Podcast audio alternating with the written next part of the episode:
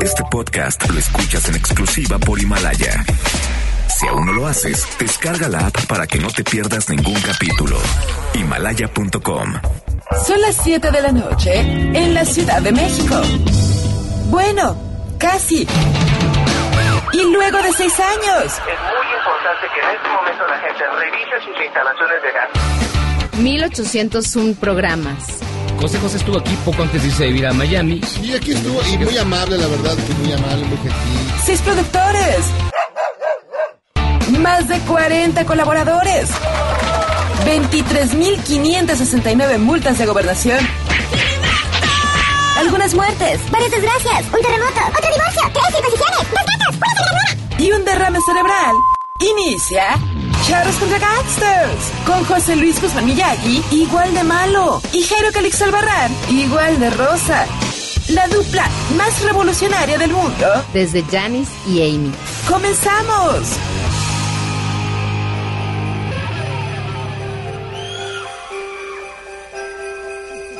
It's all cold down along the beach.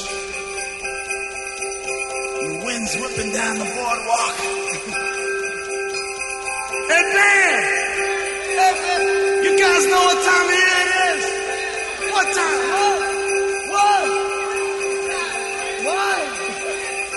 Oh, Christmas time. You guys all, you guys all been good and practicing real hard? Yeah? Clients, you've been, you've been rehearsing real hard now. So Santa, bring you a new saxophone, right? Everybody out there been good or what? Oh, that's not many, not many. You guys in trouble out here. Navidad, Navidad, esto es Navidad, amigos, esto es Charros contra Gangsters, eh, estamos todos vestidos de rojo, Ah, de renos, de regalo, de, de esfera, de árbol, bueno, Memo sobre todo está vestido de árbol, De árbol. está parado con su rojo, pero bueno, sean ustedes bienvenidos aquí a Charros contra Gangsters, su programa de confianza, amigos hispanoparlantes, ya sabe que nos puede escuchar a través del 102.5 de su FM, a través de noticias mbs- mbs.com, Ahí hay una camarita donde puede ver a Miyagi dormido, enojado, como Grinch. No, es que de verdad es bien difícil la, la, la, la vida de, de papá luchón.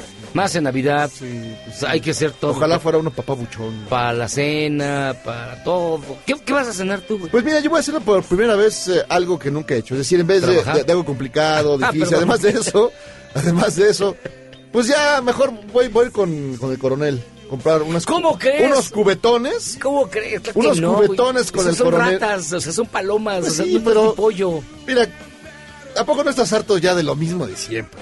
Pues la neta no, porque siempre se acaba. lo que nunca... Siempre me toca lo último. No, me tocaba la rabadilla. Romeritos, Sí, romerito, bacalaucito, el bacalao. tortas de lechón, Ya a estas alturas del partido, torta de pavo. ¿cuántas veces te ha tocado, eh, pues eso es el pavo y la pierna y no sé qué? y lo Sí, Pues, pues, no, es la desventaja de la edad. Entonces a lo mejor voy con el coronel, no tiene quien escriba y que nos den un cubetón. Y así hasta que te salga la grasa por las orejas, hasta que... Eso luce como eso, eso luce como paloma empanizada Exacto. y sabe a rata, güey. Sí, lo sé, lo O sea, sé, pero... ¿por qué vas a que toques Pues algo rata? así diferente. No, mira, yo fíjate, voy a ¿Quién pedir yo voy a pedir comida venezolana. Ah, sí, o sea, nada. van a llevar un plato vacío para celebrar la Navidad. Y dice, ahí está mi cena venezolana, mira, no hay nada. No, Una arepita sin relleno. Una cosa que se llama ayacas, que son como tamales, pero sin harina, sin carne y sin verduras. No sé por qué, son tamales. Nada más es la, la hoja de plátano. Mejor- Se llaman ayacas y ensalada de gallina. Ensalada de gallina. Ay, no, a mí la gallina no. Ensalada de gallina. A mí la gallina Ensalada no, la verdad que no, siento que... Hijo, bueno, aunque los míos son las mil. este, la, la, la gallina no, aunque haga güey. Ya después caldo, no me ensalada late. de gallo. No me late. No, es lo que voy a comer hoy, fíjate, todo eso y además, pues ya pedimos este pasta, lasaña, chuchuchu, chuchuchu, alcohol. Es como si fueran ahí 45 personas. Nada más somos mi hijo y yo. Pero bueno, siempre está padre. Poder tirar- hacer peleas de comida entre él y yo. Ah, eso está, chido. padre, aventarte, aventarte, ¿sabes qué? El puré. El Ah, puré es- a los ojos, así, el Y rostro. hoy, y hoy que es 24 tenemos un gran programa, mi estimado Jairo Sí, Calixto, tenemos un gran programa. 102.5 de su FM. Sí, te que- decirlo. Ah, 100.5 de su FM, Y ya tú No, porque no, 100, no, 102.5. Ah, no, ese no es el punto com, vas, no existe. No, no, no, es estoy noticias MBS. Pero bueno, estará con nosotros Sole Jiménez, Que además, eh, se, se, se avienta unos buenos rollos, nos explicó que Vox, el partido ultraderechoso, hace ver al PAN como un partido de izquierda sí, vanguardista. Y fíjense, también tenemos su tradicional saludo de fin de año de todos los colaboradores. El hombre que no tiene un pelo de tonto, Adrián Villegas. La encuesta del taco. Ah, esa estuvo buena. José Ramón Castillo, que es un chef chocolatero, le trae sus postres con cariño. Bueno, es, José- es el, es, el famo- es el más famoso repostero de, de México.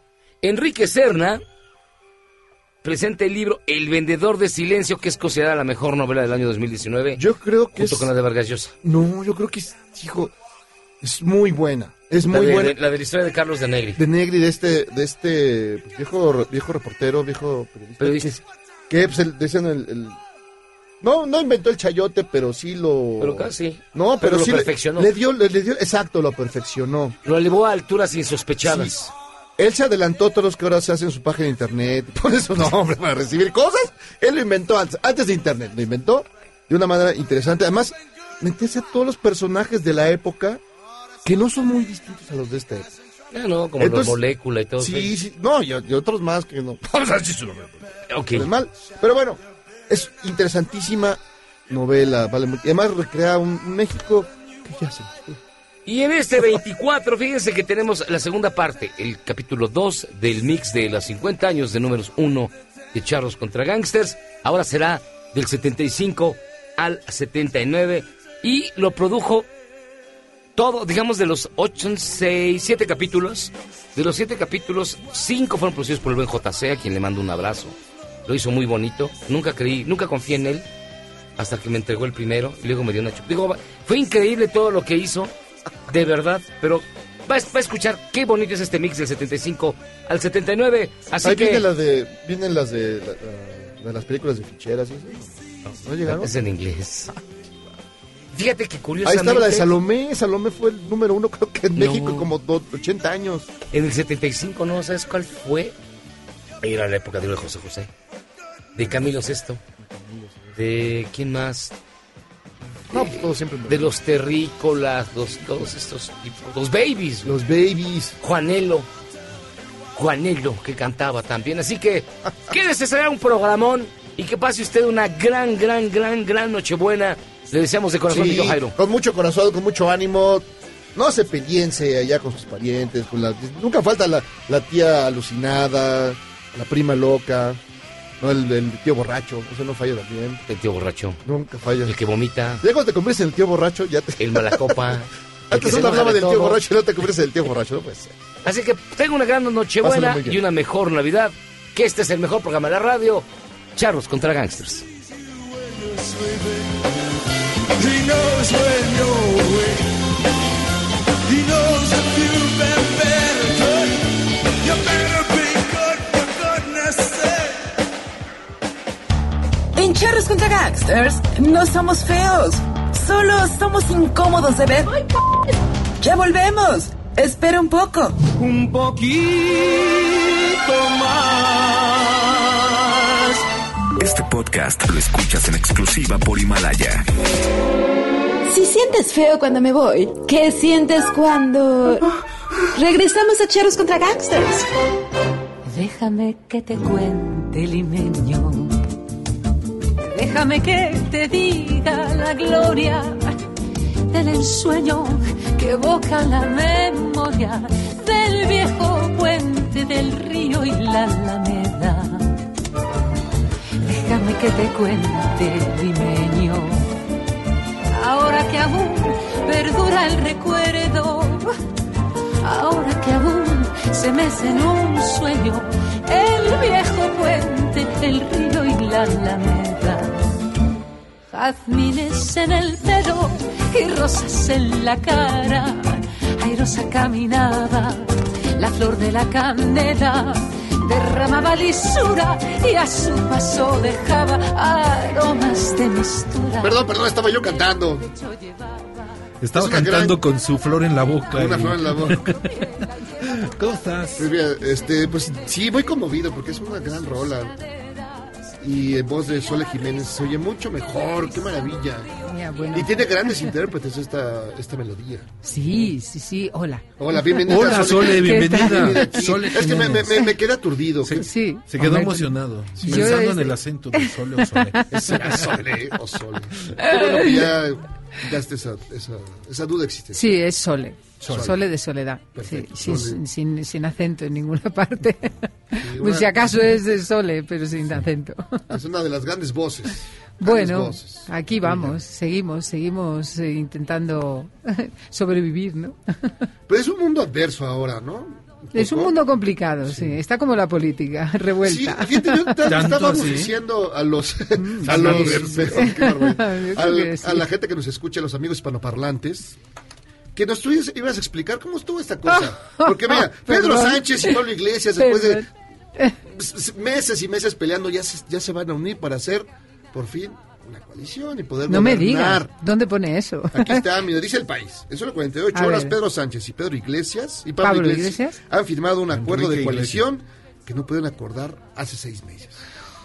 Bueno, yo tampoco me lo explico, la Sí, verdad. Pero no es que eh, yo no me explico no solo eso, sino tampoco también las anteriores que pasó exactamente lo mismo. No me lo explico. Pero Eh, bueno, lo, lo bueno es que, es que lleguen a un acuerdo y que tengamos gobierno, porque en España llevamos dos años con un gobierno interino o más. Sí, todo es, Sí, muy es un extraño. poco todo muy extraño. Entrevistaban a la gente el domingo y les decían que, que- que- qué opinaban de ir a votar. Y bueno, ya no entiendo nada. Ya, no sé qué hago aquí. no- creo que creían que iban, a votar por el Brexit. ya no sabían. Casi, casi. No eh, sabían que vayan, no, sabíamos perfectamente lo que íbamos a votar. Lo que pasa es que estábamos un poco cansados. Sí, que de así- repente, es como el día de la marmota. No sé si Ah, sí, la claro, película. claro. Pero Se poco, repite el- día de la marmota constantemente. Y era como ya, no, por favor, no más, ¿no? Totalmente. Sí, sí, sí. Pero bueno, yo espero que esa noticia que dice el periódico El País. Pero sea- es el país sea- con Z, no estoy muy seguro que sea el bueno. Sí. No, no, es el bueno, es el bueno, es el bueno. que sea cierto porque porque sí que yo creo que vosotros lo, yo creo que todo el mundo entiende que un, un país necesita un gobierno estable durante un periodo no de que puedan sacar adelante unos presupuestos de que puedan los los órganos que están todavía a punto de que no sabe quién los va a, a- a liderar pues que tengan claro quién los lidera y que claro. y que, que haya que, que se puedan hacer políticas que es lo que vienen a ver a hacer los, los gobiernos políticas sociales y que el, el país vaya adelante y más en momentos así convulsos como, como el que estamos viviendo ¿no? No, y bueno, lo- el, el detalle es que Vox, que es el... No me lo nombres Es, sí, terrible, quedó en tercer lugar. Eso eh, no Es me, no me decir, nombres sí, a- yo también, ¿no? de- Son como los panistas de allá, pero bueno. No es cierto, No. son como los. Son peores. Son como. no son peores Son, fíjate, la- son peores. que los- yo creo por yo creo que son peores Mucho, mucho peor. yo creo que son mucho peores Sí, sí, sí, lo sé. Pero los panistas son sinceramente gente decente, no le hagas caso. Mm, no no te, te digo yo creo Son que como las de la libre de ultraderecha, ¿no? Sí, sí, sí, esto es terrible que haya ocurrido en España. Yo estoy muy triste por eso, porque creo que eh, la gente que ha votado a este partido eh, no sabe lo que quiere este, no, no, no sabe lo que ha votado bien. Si no, sinceramente creo que muchos de ellos no les hubieran votado. ¿Es por enojo? ¿Es por.? por sí, por coraje? hartazgo, por enojo, por, Pues sabemos por, bien de qué hablas, por no confusión. Por confusión también, porque mucho ¿por qué? Porque te, te- en titulares, ah, los políticos anteriores es que lo que lo único que nos hacen es robar. Nosotros venimos no a hacerlo. Vale, eso lo compramos todos, ¿verdad? Claro. Vale, pero igual la letra pequeña empiezas a, a- a- eh, vamos en contra de los de las fe- eh, feministas porque lo único que hacen es pedir subvenciones y es como ¿qué? ¿Qué estás diciendo? Y luego pues vamos a quitar las au- autonomías de la de, eh, España está hecha por autonomías y eh, desde que tuvimos democracia salió adelante esto, ¿no? Y tienen cosas que mejorar, pero vamos a quitarlas. Han, en la Comunidad de Madrid han, han decidido apoyados por el PP y por Ciudadanos, a, eh, en que van a ilegalizar los partidos eh, que, que, que pidan mm, independientes, independencia. Ya, pero es que la democracia es eso, tienen que estar Tiene que haber todos. Algo, Tienen que estar todos. o sea, entonces, ¿sois demócratas o no sois demócratas? Entonces es un poco, por, decir algunas cosas, que hay peores todavía. No, hay peores todavía que Sí, sí, sí, es sí. un poco espeluznante. Pero Oye, bueno, hemos venido a hablar de música, que creo que a Vox no le interesa nada. Sí, no, ¿a poco no, no? Ellos quieren que regrese a Franco donde estaba, ya, ¿no? Quieren que regrese. No, que regrese, no, que regrese a gobernar. a Es lo que quieren ellos. ¿Dijiste a Vox no le interesa nada o a vos no le No, interesa a nada? Vox. No, a Vox, Vox, a con Vox, X, No soy argentina, no lo trato de Vox. No, vamos a hablar de mujeres de, música. Vamos a hablar de algo muy bonito que es lo que, bueno, digo yo, que es, que es muy bonito y que va trasciende mucho más allá de lo que del disco que yo vengo a presentar, que son las mujeres autoras y compositoras que han han hecho el gran favor a la música de, de dedicar su vida a la música, precisamente, ¿no? Y que muchas, yo me doy cuenta de que muchas de ellas, pues, en- o se nos están olvidando o ni siquiera las conocemos. Y me parece triste y, y- e injusto. ¿A quién, mm, ahorita que mencionas eso, menciónanos algunas de las que no son tan conocidas y que son muy importantes y que tú tratas de rescatar con este disco? Pues mira, eh, de México o De donde quieras. Eladia Blázquez. Eladia Blázquez fue la primera autora y compositora de- en hacer tangos. Eh, criticada absolutamente en su momento por todos. muy, muy, muy de muy, macho, muy- ¿no? muy puro macho. Sí, claro. Entonces, en los años, yo creo que en los años 60, no recuerdo, 60, 70, que ella era eh, cantante, eh, eh, empezó a componer, componía bien y se atrevió, porque llevaba toda la vida escuchando tangos, a hacer los primeros tangos y luego tiene unos tangos que son apabullantes. Vale. Y en Argentina hay gente que la conoce, pero no se la conoce demasiado. Pero sí que se le conocen algunas de sus canciones. Yo eh, en este disco cantamos Corazón al Sur, que es uno de sus grandes éxitos. Y es una canción preciosa, absolutamente divina, ¿no? Y yo juraría que la cantaba hasta Mercedes Sosa, ¿no? Ajá, O-. Honrar la vida. Honrar la vida es una de las canciones más grandes que, que eh, hizo Eladia Blázquez y yo creo que para los hispanohablantes es una au- auténtica joya y la cantaba Mercedes Sosa, hasta la tenía en su repertorio. sí. Esa la escogiste.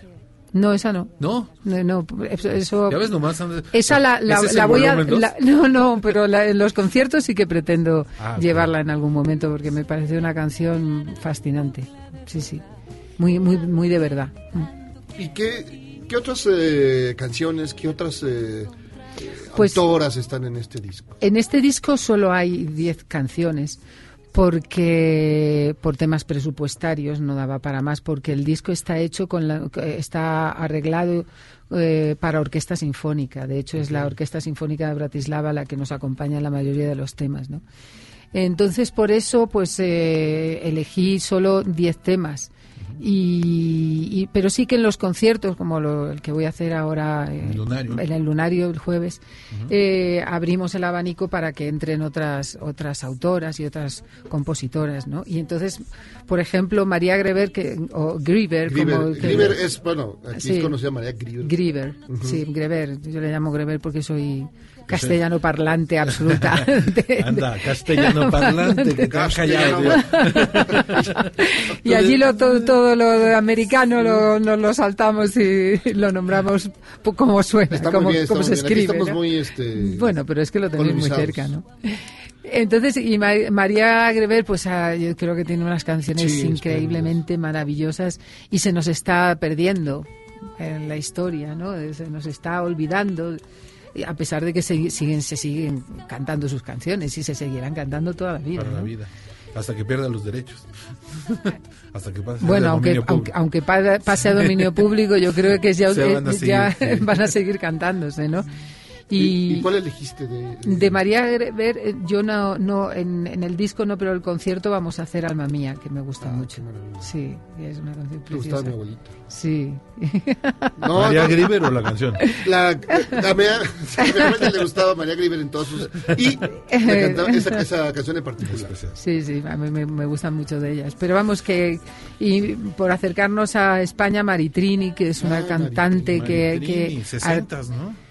Total, Sí, 60, sí. 70 Sí, sí. te diría, porque también ella estuvo en, la- en la- en lo más alto durante muchos años, hizo muchos discos, hizo muchos éxitos y eh, se nos está olvidando totalmente.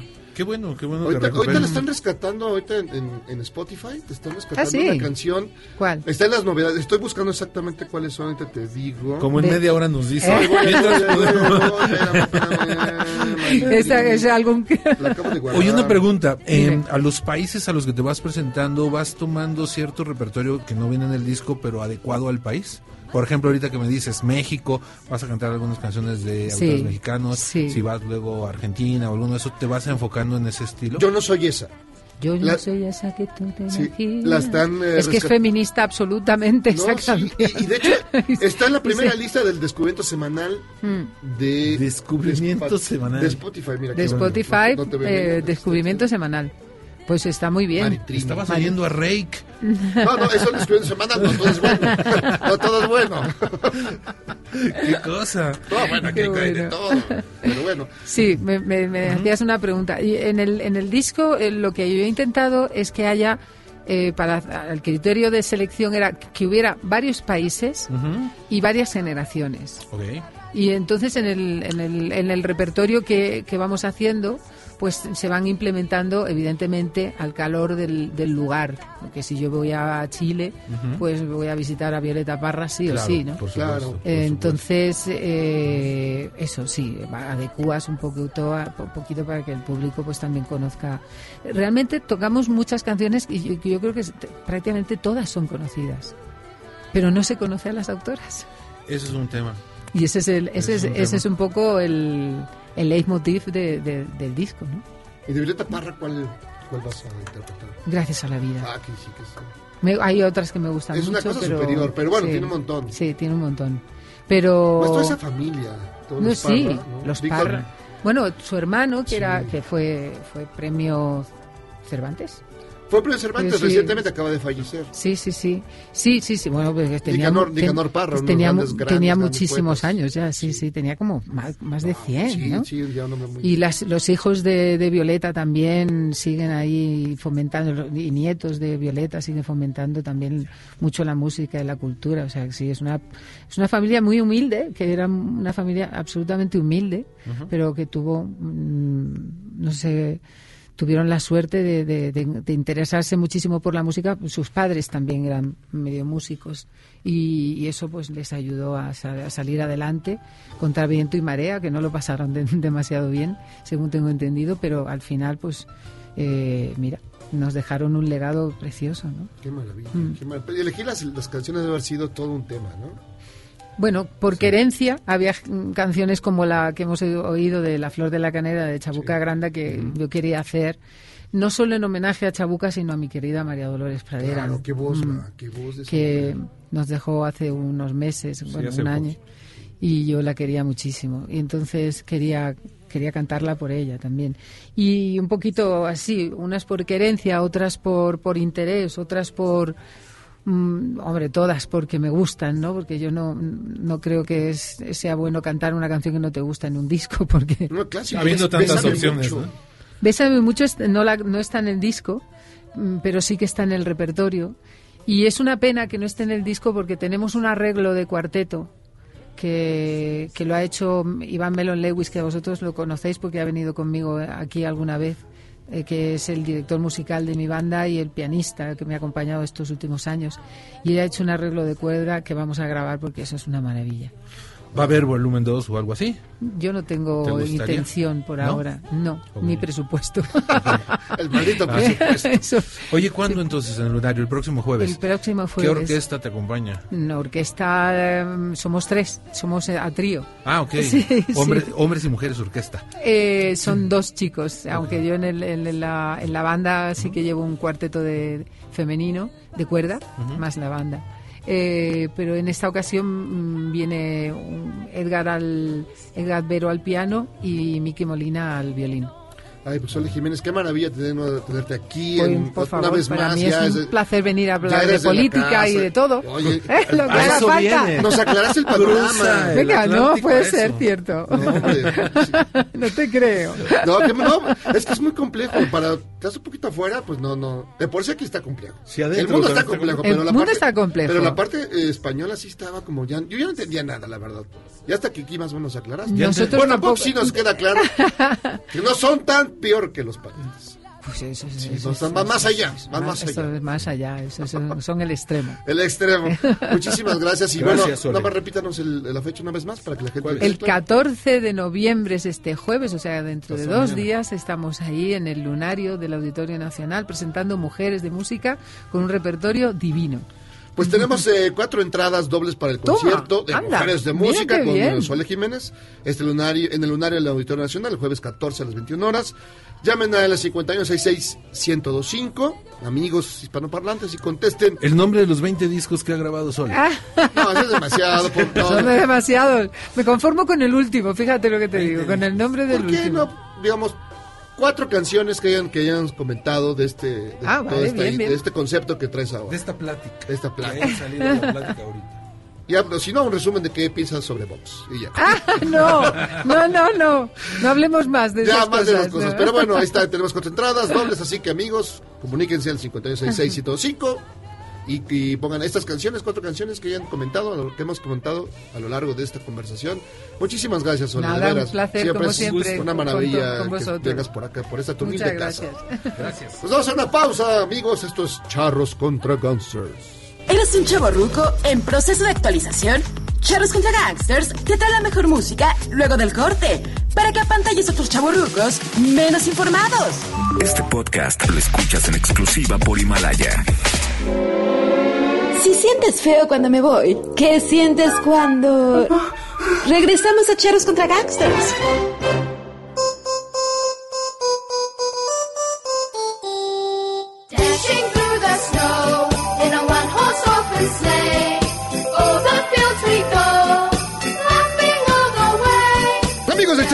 Qué felicidad, qué maravilla que nos acompañaron, que estuvieron con nosotros en este, en este año, año tremendo, año de muchas eh, situaciones, de muchas experiencias. Pero miren, a fin de cuentas, no se acabó el mundo, no está el apocalipsis, así que vayamos a celebrar, estemos bien, echemos unos tragos, pongámonos hasta el gorro, pongámonos como Andy Ruiz y a seguir adelante. Feliz 2020. Amigos, un abrazo de Jairo Calixto Albarrán.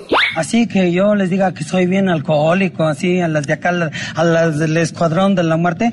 No, pues tampoco, ¿para qué, para qué les voy a mentir? palabras me contó una extraña historia. Hola, soy Héctor Zagal, amigo de Charros contra Gangsters y les deseo una Navidad feliz, llena de muchas fiestas, regalos y sobre todo les deseo un año nuevo en el que los triglicéridos no les resulten tan altos y que la tarjeta la puedan pagar.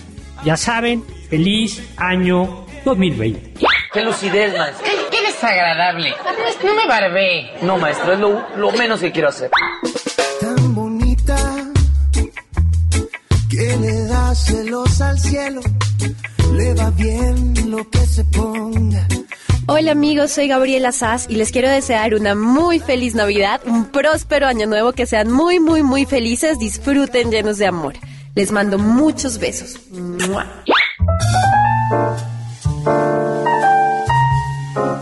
Amigos de Charlos contra Gangsters, soy el doctor Eduardo Calixto y mi deseo es que esta Navidad esté llena de dopamina, con muchos abrazos de oxitocina y que este año nuevo se logre todo aquello que la serotonina les pida. ¡Pariente! Mira, bendito sea el Señor y el Supremo Gobierno. Ya, un año más, dicen por allá. Se vinieron las fiestas, ya están las posadas a todo lo que dan.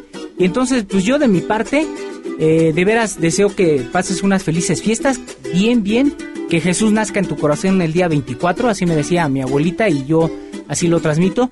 Y además que el, próximo año para ti sea el mejor, el mejor. Además ya nos prometieron que sí, que va a ser el chido. Y pues felices fiestas, feliz Navidad y próspero año nuevo. ¡Uy! Me canso ganso. Hola, ¿qué tal? ¿Cómo están? Yo soy Tamara Moreno y esto es Sembrando Dudas. Ah, no, ¿verdad? Solo quiero desearles que pasen una muy, muy, muy feliz Navidad en compañía de todos sus seres queridos, que disfruten si salen de vacaciones y que el 2020 sea todavía mejor que este año que se va y obvio que me sigan escuchando todos los jueves. Los quiero a todos. Que se le antoja la reina, que quiere la niña fresa. un banana split en buena onda. Los números no los soporto más. La matemática es algo demencial. Hola amigos, les habla Eduardo Reyes, con mejor conocido como el famoso Quitarrisas. Espero que sea el único y auténtico. Para desearles que pasen estas fiestas navideñas en compañía de sus seres queridos y que el año que viene sea un año de dicha, de gracia y sobre todo de muchos logros. Espero quitar menos risas, pero me parece que como van las cosas no va a ser así. Felices fiestas. Insinuando que me patina el coco cada vez que manifiesto que un mundo nos vigila. ¿Qué tal amigos? ¿Cómo están? Soy Benjamín Salcedo de Charros contra Gangsters y bueno, pues ¿qué les puedo decir? Espero que este año hayan sido tan felices como yo, porque todos mis equipos ganaron, todos fueron campeones, todos hicieron algo, algo, algo decente en la vida. Espero que algún día a los suyos también les pase algo parecido. Lo dudo, a menos que le vayan a los mismos que yo. No, en serio, les deseo un gran año 2020. Ya llegamos a los años 20, olvídense de los anteriores, de Capone y demás. Llegamos a los nuevos 20, pásenla muy muy bien. Cumpliremos el séptimo año de Charros contra Gangsters y aquí los esperamos en el 102.5 todos los días, como siempre.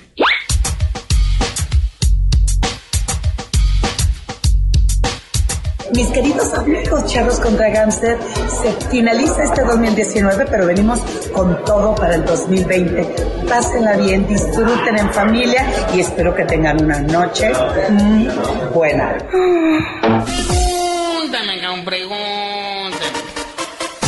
Hola, habla Adrián Villegas de Adrián Encuestas. A toda la banda que escucha el mejor programa de la radio, piensen que ya el año viejo se va. Bueno o malo que cada quien lo juzgue según le haya ido en la gran feria nacional. El nuevo ya está por aquí. ¿Cómo vendrá? ¿Mejor, igual o peor? Al que se fue, usted lo verá. Pero como venga, ya Miyagi y Jairo a algún lado ameno le encontrarán. Saludos y que el 2020 les sea leve y pásenla como mejor puedan. May the force be with you. Goodbye, old friend. May the force be with you. Hola amigos de Charros contra Gangsters, soy Marcela Vargas. Quiero desearles una feliz Navidad, que este año 2020 esté lleno de cosas chidas y que tenga para ustedes muchísimas películas y mucho cine mexicano. Hoy me desperté con ganas de encontrar un nuevo lugar donde el hambre calmar. Pero después Ah, ¿qué tal amigos? Ah, soy Memo y pues sí, otro año más de charros contra gangsters. Otro año de soportar los malos chistes de Jairo. Otro año de soportar el mal humor de Miyagi y los berridos de Sonecito. Otro año que Michael se robó mi celular y aguantar el humor de Checo o los besos de Delmira. Pero ustedes, ustedes traten de pasarlo bien con su familia, viendo las mismas películas de Canal 5 y tomando su caguamita. ¡Qué sabrosa caguamita! A ver, Juan Carlos, pásame el destapador.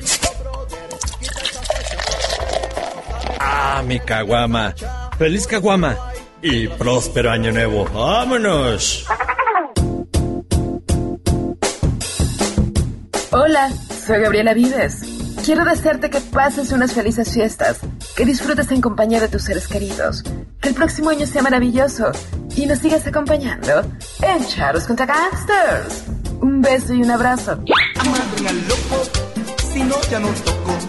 Amarren al loco, si no ya nos tocó. Mis queridos amigos, les habla el psicólogo Juan Antonio Barrera. Mis mejores deseos para todo el equipo del mejor programa de la radio, Charros contra Gangsters. Y a todos nuestros radioescuchas, les mando un abrazote y abundancia para estas fechas tan importantes. 100% Cruz Azul. Hola, ¿qué tal amigos de Charros contra Gangsters? Los saluda Eugenia Ruiz, deseándoles una muy feliz Navidad y también un feliz año nuevo, esperando que ahora sí el Cruz Azul sea campeón en 2020. Bueno, se vale soñar. No nos merecemos este equipo y no nos merecen como afición, porque les falta actitud. Hola, soy Roberto Tinoco, gerente general de Restaurante Testal, y quiero aprovechar esta oportunidad para desearles que tengan muy felices fiestas y que el 2020 esté lleno de mucha abundancia y felicidad para ustedes y su familia. Reciban un gran, gran abrazo. Mis conejitos de chocolate, yo soy Checo Sound y les deseo, y les deseo una feliz Navidad, un próspero año nuevo, pásesela bonito, tóquense ahí, no sé, sean felices, échenle el mueble a la comadre, a quien sea, pero pásenlo bien. Les mando un abrazo y les quiero, bye. Yo soy una muchacha decente. Yo ese defecto se lo corrijo rápidamente. Hola amigos de Charros contra Gangster. Soy Dafne, la voz del otro lado de la línea. Arriba la Navidad y un nuevo año donde todo puede pasar. Les deseo sonrisas para cada día y que se ilusionen con pequeños detalles. No se olviden cerrar los ojos y pedirme como regalo esta Navidad. Vaya, vaya, Tacubaya. Si no conoce, mejor ni vaya.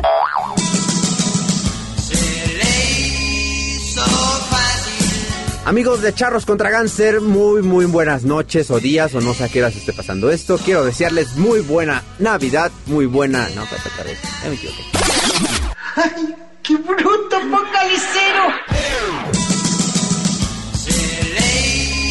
So Amigos de Charros contra Gánster, muy buenas noches. Soy el Michael y pues nada más paso a dejarles este mensajito deseándoles muy muy buenas fiestas navideñas, que se la pasen súper bien, súper chido, vayan a muchas posadas, ganen muchos dulces, no caigan encima de los niños porque a veces es muy doloroso, pero les deseo neta lo mejor y que el siguiente año pues sea súper chido y que el año que viene me den trabajo ahora sí y me paguen y me den una sección de deportes, ¿no? Y pues ya, ¿Ya le corto? ¿Ya? ¿Ya? ¿Ya acaba? ¿Ya? Ok, bueno, ya me voy.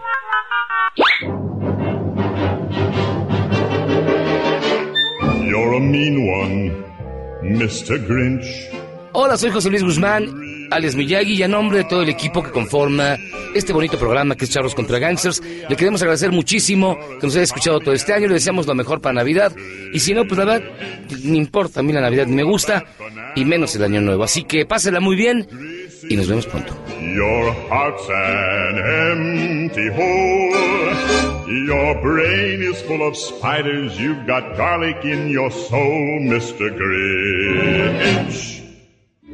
I wouldn't touch you with a 39 and a half foot pole.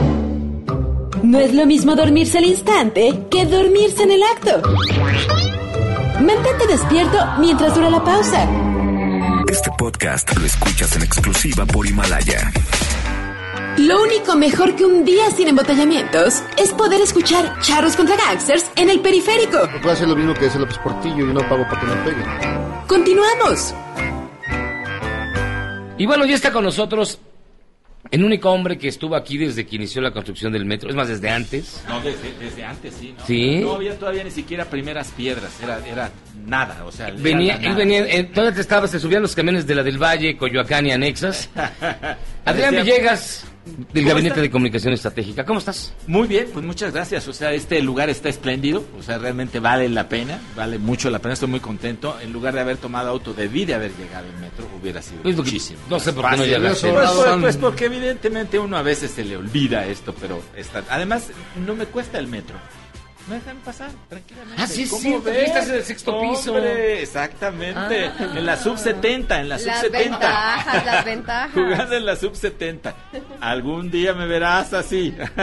Yo todavía tengo mucho pelo. Mira, tengo muchísimo cabello todavía, pero bueno. No, claro que Así sí. como Bueno, mucho, mucho, la verdad. Vamos, vamos a Ucheta. A ver, ¿qué opinas de lo que dijo Bárbara de Regil de los tacos? Ah, ¿quién es Bárbara de Regil? Es lo mismo que yo me pregunté, así que no importa qué dijo. O sea, pues, pero por Chale, no, sí, hoy digo. sí estamos todos bien ente- Yo tampoco Pero supe, ¿no, pero Adrián? No, sí estamos no sé, mal ¿Qué dijo Bárbara de Regil? Que los tacos son una porquería, que no que comer eso, que No. cuida- cuídate amiga, todo menos bueno, Amiga, mira, date lo- cuenta. Lo, lo primero que hace la gente que dice que no le gustan los tacos es negarlo. Pero en la realidad sí lo hacen. Como vamos a ver en esta encuesta que hicimos a nivel nacional de el taco, delicia gastronómica de los mexicanos. A ver, venga, ¿por dónde Venga, empezamos? Frank, vamos a empezar con la primera pregunta. Y aquí tenemos mucho auditorio que nos va a decir si sí o si no ¿Se considera el taco como símbolo de la cultura mexicana? Le preguntamos a 600. Sí, sí, aquí, claro. Aquí hay- aquí hay más de Claro, 600. sí.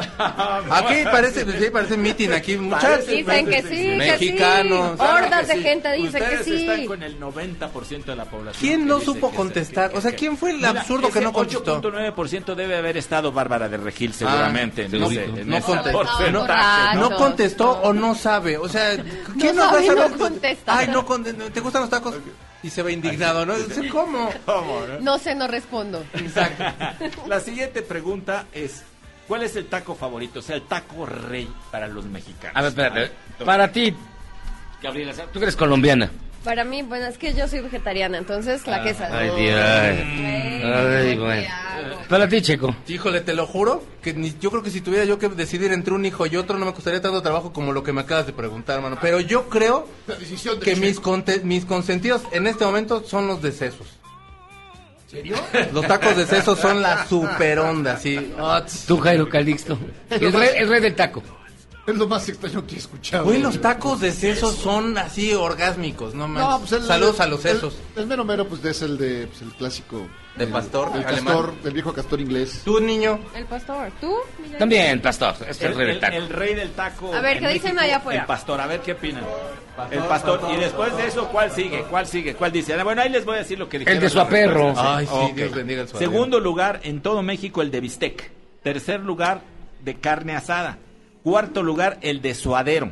Uh. Quinto lugar, el de carnitas. Ay, chiquito, ¿ok? güey. Y pues ya después viene el de guisado, barbacoa, las flautas, pollo, El de cabeza, porquería. ¿Dónde está el de- dónde arroz, los- tripa, etcétera, ¿no? ¿Y Y, de son canasta? muchísimos más. Miren, ahí está, El- y miren. el de canasta hay de queso, está, de papa. Aunque no lo creas, Checo, está en el otro. Salió muy poca gente lo dijo. No Ay, mi corazón, espérame, no, Ahora, esta es una encuesta no nada más para los chilangos. Ah, es una ya. encuesta nacional. Ah, no, es que aquí sí una entramos nacional. Y el, y el taco de vegetales, pues no está tan mal, ahí está como de décimo. En- ¿Quién come taco de Ahí vegetal? se- Ah, Gabriela. ¿En serio? Yo contesté, ah, esa soy yo. yo Gabriela, fui la que Gabriela contesté. lo- de vegetales. Obligó ¿Quién a va y sus pide? amigos. ¿Me da un taco de apio? Yo quién. Bárbara de Regil y Gabriela. Y Gabriela. Gabriela. Ah, bueno, De pero- cebolla pero y sí cilantro. pedir de champiñones. De cebolla y cilantro, ¿no? Y limón. Ok. Bueno, ya que estamos con que el rey del taco es el pastor, Pues sí. ¿con qué lo prefieren? ¿Con piña o sin piña? Con piña, no, No, si no, con- ya, con ya esto ya es piña, como leer la piña. Biblia, pero Ok. sin letras, o sea. ¿Con piña? 60% de los mexicanos dijeron que con piña y hay un 32 que dice Yo soy del piña. 32, odio la, la piña. ¿Cómo? Pero pues, ¿qué te hizo la piña, hombre? No, no me gusta la piña, odio la piña. Ay, José Luis Bueno. Ay, ¿qué te hizo la 32%. pobre piña? Ya se puso a llorar la piña. Ahora, la siguiente clásica pregunta, también nos la contestan todos nuestros amigos allá que nos están viendo, ¿con qué salsa? ¿Verde o roja? Verde. Es que depende. O sea, si son de- si es de carnitas, verde, porque pues. Ah, ay, sí. Dios, así con un, como con un litro de limón y verde. Ah, su ma- No, Pero si verde. son de pastor ¿Con qué roja. Verde, verde porque la roja, siempre es más Roja. picante. Y la molcajeteada Verde, mejor. verde. Ay, sí, no, la asada. Pero, a ver, no, a ver, a ver, a ver, bueno, al pastor con molcaco, Ah, no, no, no, no. me dijo salsa. No, no, no, al taco al pastor con qué salsa. Ah, roja, roja. Está. Ah, no, roja, yo también roja. No, yo digo que verde y sin piña. ¿Qué dicen ustedes, roja o verde? Verde, verde, verde. Roja. Verde. Verde, la verde es la que me gusta. Caray, hasta parece elección aquí, hombre. Ustedes lo reafirman, la verde. Y hay, hay gente que pone ambas. Que le ponen las dos. Ah, esa- y otro que no contestó. ¡Ay, güey! ¡Si hubo que no contestó! ¡No puede ser! ¿Por qué no contestan eso?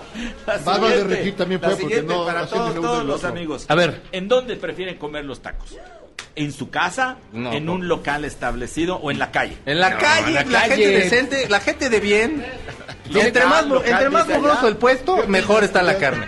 En un local. ¿En un local? Sí, tiene que ver a perro. Sí, si no, no sabe. Yo la verdad sí de puesto. Si hay perros ahí es, es de confianza, si no, entre más mugroso mejor. Bueno, Si tú- no hay perros, quiere decir que son, son los, son los que está- prohibieron estás la comiendo. carne. tú- Son los que prohibieron la Ga- carne. Gabriela, Gabriela no come Yo- tacos, pero bueno. tú, Yo prefiero.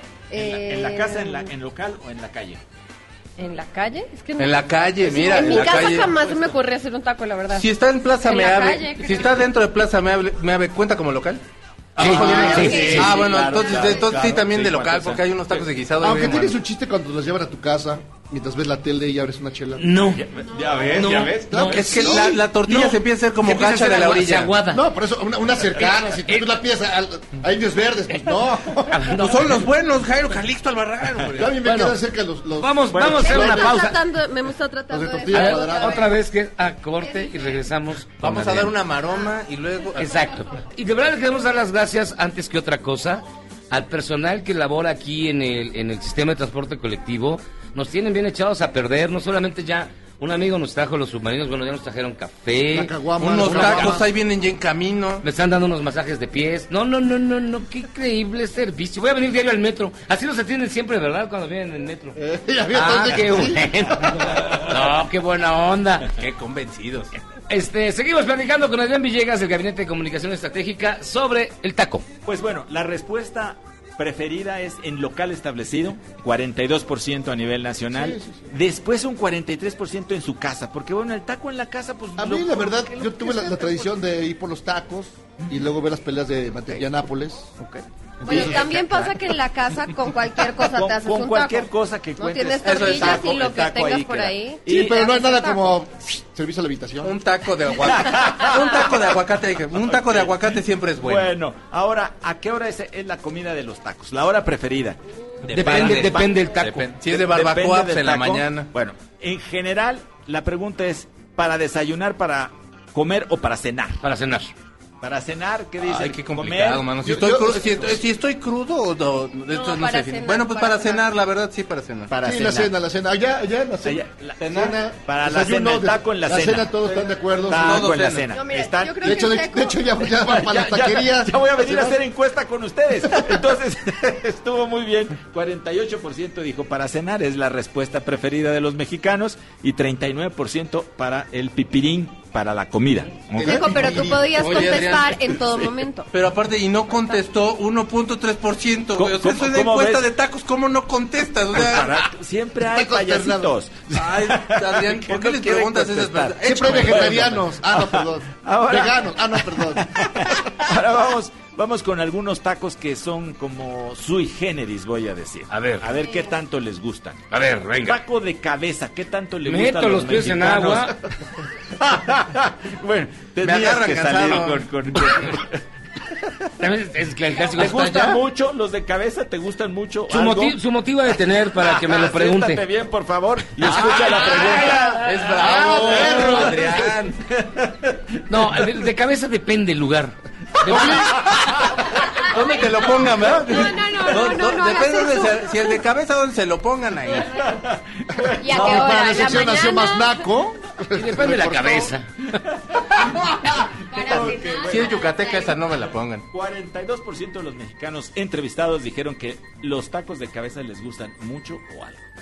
Ah, yo no le Así que... A ti no te gusta la cabeza en centones, ¿no? No, no, nada de eso. No, no, no, no, pero no. No es lo tuyo, nada, nada. Como nada. 700 veces te hemos dicho que eso no bien cocido. Y nadie hace caso nunca. Chale, que- Alguien muere de risa allá afuera. Siguiente, sí. Siguiente pregunta. A ver, Tacos de tripa. ¿Qué Te tanto hago. te gusta? Bájenle el cuero, Bájenle el cuero. bájenle el cuero para que se cosa bien, porque si no. Ay, no, qué pelados son aquí. Ya, ya, ya. ¿Tú qué te ríes, Nemo? Tú eres un niño. Nemo. a ver, tripa. A ver, ya, si la tripa está bien, bien fritita, sí, porque si no. Sí, no te mueres. Te No, sí mueres, sí. daño, sí Sí, te hace frita, sí, frita, sí, pues si no te. Pero sí, de- de- salmonelosis. 40% de los mexicanos dicen Sí, que la, pero- la tripa bien cocidita. Exacto. Está bien. Siguiente pregunta. Los tacos de lengua. ¿Qué tanto les Me- de lengua? Cosas- A ver, Ay, ¿Qué va a decir la gente? Ay, güey, ya me voy, ya me voy. tú- Pero, por Si tú favor, eres la figura venerable de esta, de esta emisión. es parte del arte culinario mexicano, ¿no? Pero de lo que Por la lengua en el A culinario. ver, ¿dó- ¿dónde te- ¿a dónde te gusta la lengua? ¿En el, El taco. en el culinario o en el de, la Claro, cabe- o en el de cabeza? Exactamente. La- una, una, en restaurantes veracruzanos. Este taco de programa está muy grosero. Exactamente. No, fíjate que la lengua es bien rara que la preparen bien. A Sí, veces. eso es, es muy difícil de que la preparen rico. Ya en buena onda. Ya en buena onda. No, pero ¿sabes dónde? El cardenal, así como bueno, sí la lengua. Ok. ¿Te Pero no gusta la son lengua del de- cardenal? Son expertos en la vida. de esos. No, no. Bueno, a ver, siguiente pregunta. A ¿Qué ver. tanto le gustan a los mexicanos los tacos de machitos? Machitos, ya, ya dijeron No, que no, no. ¿esos cuál- ¿Cuáles son esos? No, no, sin albur, sin albur. o sea, ¿Machitos nadie? ¿Qué Es jueves, ¿verdad? No, no, jueves, machitos. mejor en. A Memo le encantan, pero allá no. De No, pero machitos alguien dígame qué son los tacos de machitos. por favor, Los tacos de machitos están hechos a través de la menudencia de la, de la res o del marrano, particularmente el intestino delgado, el cual se corta y se fríe finamente en trizas. Dile la verdad. Dile, la verdad la es verdad. que es de... Bueno, solo 16% de los mexicanos Le gustan de los tacos de machitos. Eh, mucho closetero luego. Ahí les va la última pregunta. El taco de ojo. Ay, sí, sí, sabroso. Pico. Pico. Eh, eh, eh, este estaba diseñado Sí, sí, sí, ¿no? especialmente. Ay, güey, de veras. Estuviste pensando toda la tarde. Hasta parece viernes Así, hoy. Exactamente. Taco de ojo. El taco de ojo, es asqueroso, a mí no me gusta. Ay, no, sí es bien sabroso, de veras. No, a mí no, no, tatísimo, amigo. Sí, manís. 16, Está bien ¿Sí, manís? Sí, sí, No, a mí lo clayo, no. Taco Lo de clayo, ojo. lo Taco de clayo. taco de ojo, nada. Taco de ojo, No, ya nada. aquí por Ay, yo me voy a comer solo, me Puro cae nadie de sesos, no. nadie de ojo, nadie de nada aquí conmigo. Y bueno, finalmente le eh, eh, planteamos a las personas entrevistadas, eh, imagínense que están en una mesa donde hay distintos platillos. Ok. ¿Cuál prefieren de estos? Hijo, qué difícil. Hay un buen surtido de tacos, quesadillas, sopes, gorditas, flautas, tortas, guaraches. Comida saludable también hay, ensaladas. ¿Qué preferirían ustedes? ¿Taco, quesadilla, sope, gordita, flauta, torta, guarache o una ensalada?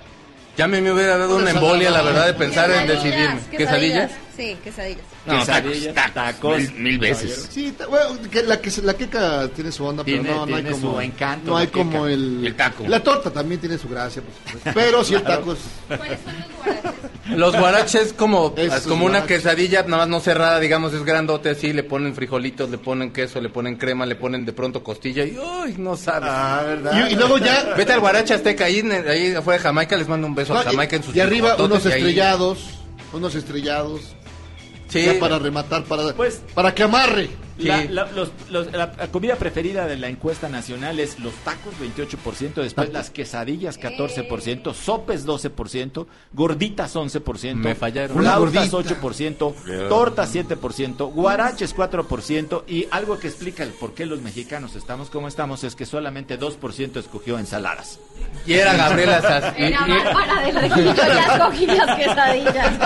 Bárbara del Regil, en todos lados apareciste y seguro ta- y, y un y punto tres no contestó, güey.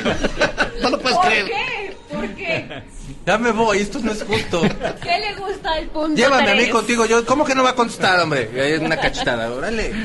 Adrián, Bueno, pues esta fue la encuesta nacional del taco. ¿qué nos revela? Ya, digo, sirvió para algo esta encuesta, no es para divertirnos un rato. No, para que No, saber no, que el eh, taco. eh, eh, sí tiene, tiene, o sea, obviamente, qué qué bueno que lo tomamos de esta manera, pero eh, básicamente refleja los hábitos y yo diría, en muchos casos, malos hábitos de alimentación que tienen los, los mexicanos. O sea, esta cuestión de que la ensalada o la cuestión de verduras, etcétera, eh, no, no está tan rápido en nuestra cabeza, sino que más bien el antojito, ¿no? ¿Ok? Entonces, como tú asientes en este momento, ah, entonces, estamos, estamos de acuerdo. Pero bueno, finalmente el taco es parte de la cultura mexicana. No, como pues, lo quieran tomar. Muchísimas gracias, mi querido Adrián. No, la gracias a gente que quiera consultar esta y otras encuestas, Eh, trabajos que hace el gabinete. está- están en www.gabinete.mx, en mi Twitter, arroba Adrián Encuestas, y esto y muchísimas más. Está la de to- torta contra taco, la de ¿Quién gana ahí? montones de Taco, cosas, ¿eh? taco. Taco. taco ¿Pero le gana a la, a la torta, sí, exactamente. ¿Qué le vamos a hacer? O sea, somos hijos del maíz. contra- Chilaquiles contra enchiladas. Pues es Ah, que chilaquiles. El chilaquil. Hijo, la torta de chilaquiles es una que es así como el monumento al amor. Eso sí. Muchísimas gracias, mi estimado Adrián. Gracias. Un chilaquil. Qué bueno, un placer estar con ustedes. Nosotros vamos a hacer una pausa. y- No se apene.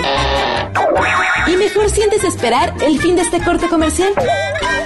Ahora volvemos a Charlos contra Gangsters. Este podcast lo escuchas en exclusiva por Himalaya. Después del corte, somos más políticamente correctos. Todas y todos estamos de vuelta en Charlos contra Gangsters. 50 años de número uno en Charros contra Gangsters. 1975.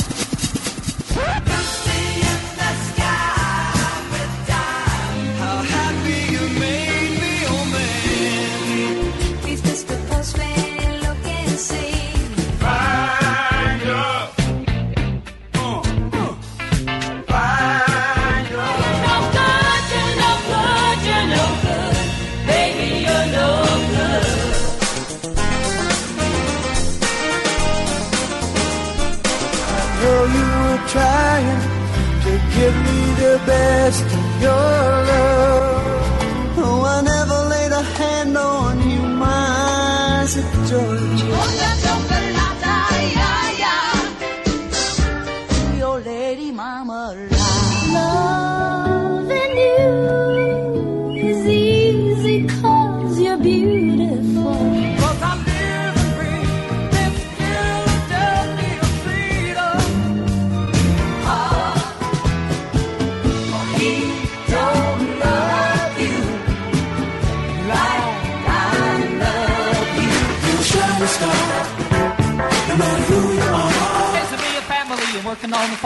Days are all filled with an easy cut the talk. Love, love will keep us together. So won't you listen to what the man said? He said, Do the hustle. Do the hustle. One of these nights. One of these crazy old nights.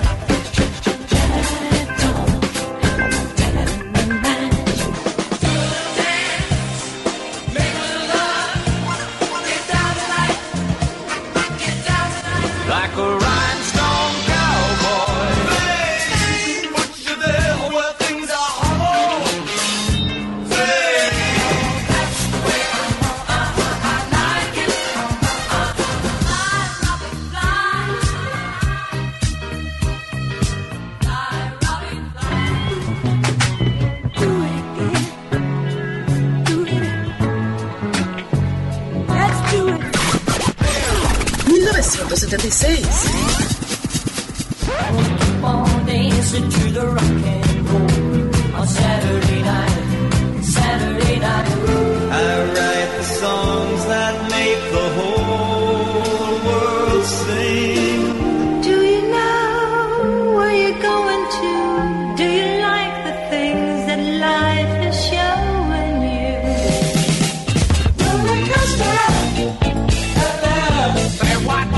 50 ways to leave your lover.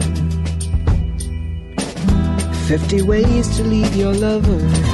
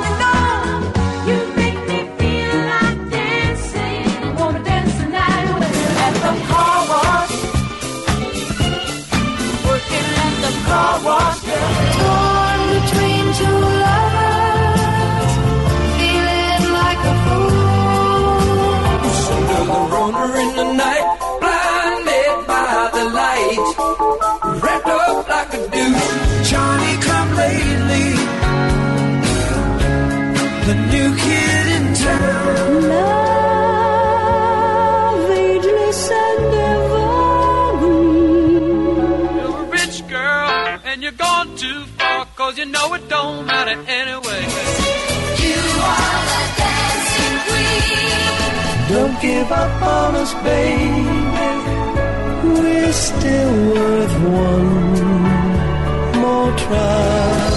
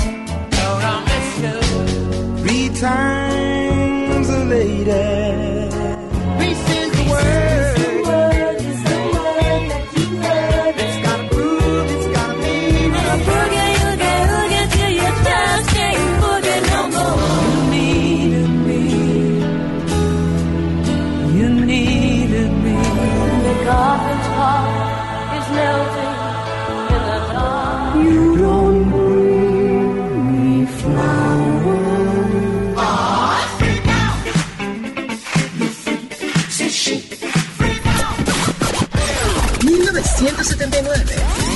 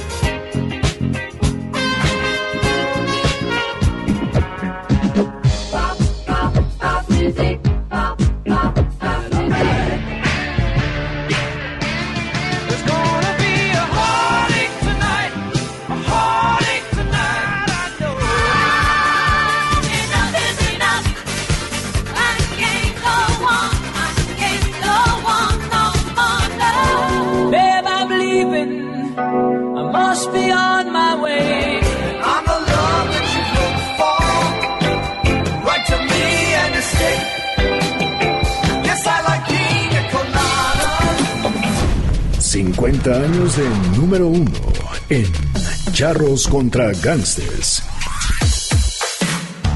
En Charros contra Gangsters no somos feos, solo somos incómodos de ver. Ya volvemos. Espera un poco. Un poquito más. Este podcast lo escuchas en exclusiva por Himalaya. Si Javier Lozano regresó al PRI, Es volver al pasado y para muestra un botón. ¿Qué les hizo pensar que nosotros no volveríamos al corte?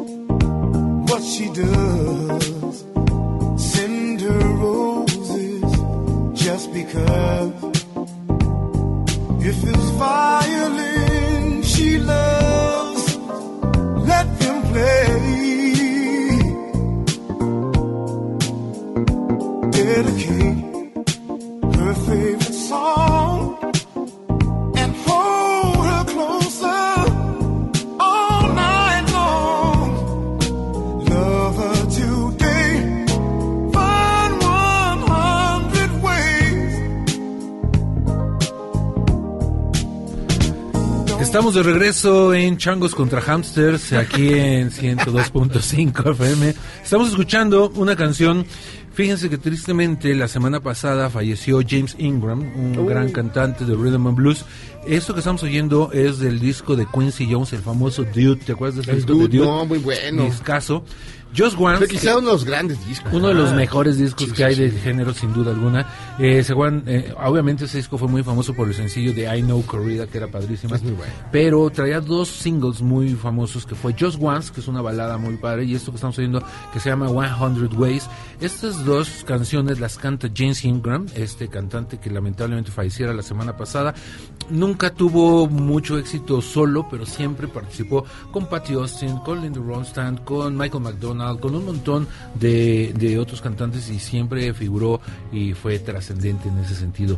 Lástima, se nos fue James Ingram y es, lo recordamos aquí con esta canción, 100 Ways, de el disco de Quincy Jones, The Dude, de 1981. Ok. Tenemos- Mira, nada más, perdona, más rápidamente, perdón, es que aquí. No te es- el buen Carlitos. tómate tu tiempo, tómate Es que el buen Carlitos. no hay prisa, refuta a Benjamín. Dice: Sí, están los Ochimilcas en Spotify. No más. Sí, nos manda el link. Qué horror. O sea, están mañana los pongo. Ya está todo. No si están los El viernes. Ochimilcas, ya no importa Mañana, nada. el viernes. Hay muchos comentarios, dice Saludos. por aquí. Erika, no sean mala onda y contesten mi pregunta si va a continuar Miyagi en el programa. No, sí, nomás Sí va a continuar, si ya cuando- ya cuando llegó lo a la suelte. Ciudad de México. Llegó a la Ciudad de México, Pero. según dice que pasó 20 horas sin dormir, pues no sabemos No qué estaba sabemos, haciendo. sí. Pero ya está, ya mañana estará por aquí seguramente. Y solo que le han echado tehuacanes así, y lo han tenido en un separo 20 horas pues, ni a pie de Venezuela para acá, ¿no? Según ahorita está dormido. Dice Alejandro, solo quiero preguntar por qué le dan tanto espacio a este señor de Taibo. Me parece que suena a parcialidad del grupo. No, no, aquí, Eh, aquí eh, de tienes todo. razón, tienes razón, tienes razón. Estoy de acuerdo contigo. No, amigo. pues el tema ahí es Sí. una cosa que estaba a debate. Queríamos ver si decía una grosería. Hay una, o, o es una nota, oportunidad sacábamos eh, nota para el periódico. ¿no? Eh, eh, coyuntural y bueno, pues ahí está. Jonathan dice, una buena película sería El Santo contra los guachicoleros. Puede ser. El Santo- No. ¿Quién ganaría? Los No, guachicoleros. los guachicoleros. Los Sí, guachicoleros. Son malditos. ya. Y Claudia Sánchez, que está eh, atrapada en el tráfico de Santa Fe para acá. de Bosques Ella y otros acá. 2.500 Otros autos. muchos, millones muchos, de personas. muchos saludos. Un gran abrazo y Un abrazo. leve y saber que solo trabajamos para que usted que está atrapado en algún lugar de la, de la patria se la lleve tranquila. Y hablemos de chocolate. ¡Chocolate! Estamos- ¿No? ¿No? nos trajiste ningún chocolate? ¿eh? Ah, no. Maldita sea. Tenemos que comer de la competencia. De- A además ver, del de chocolate. José Ramón. tenemos José que- Ramón que comer Castillo. de la competencia. eh, que es uno de los más famosos y connotados chocolateros de la patria. Muchas gracias. Está aquí con nosotros, no trajo chocolate como debe haber sido, porque tiene cosas grandiosas. Pero estás aquí para hablarnos de tu libro Postes con Cariño, de Editorial Planeta. Así es, estoy muy contento, gracias por la invitación. Este, Postres con cariño es un librazo, sinceramente, porque Modestia no aparte, modestia aparte. Modestia aparte, claro que sí. Porque no, no solo porque tiene grandes recetas y son recetas fáciles y, y recetas probadas, que yo creo que es muy importante en un libro de cocina, sino que también tiene esta parte para que puedas emprender, ¿no? Nunca hay un libro que te diga cuánto cobrar, cómo cobrar, dónde comprar, en qué momento hacerlo, este, cómo, in- eh, cómo iniciar un negocio y este, y bueno, es una guía muy rápida, es como una ABC de, de cómo emprender y que se te haga las cosas un poco más fáciles en este trayecto de, de hacer empresa.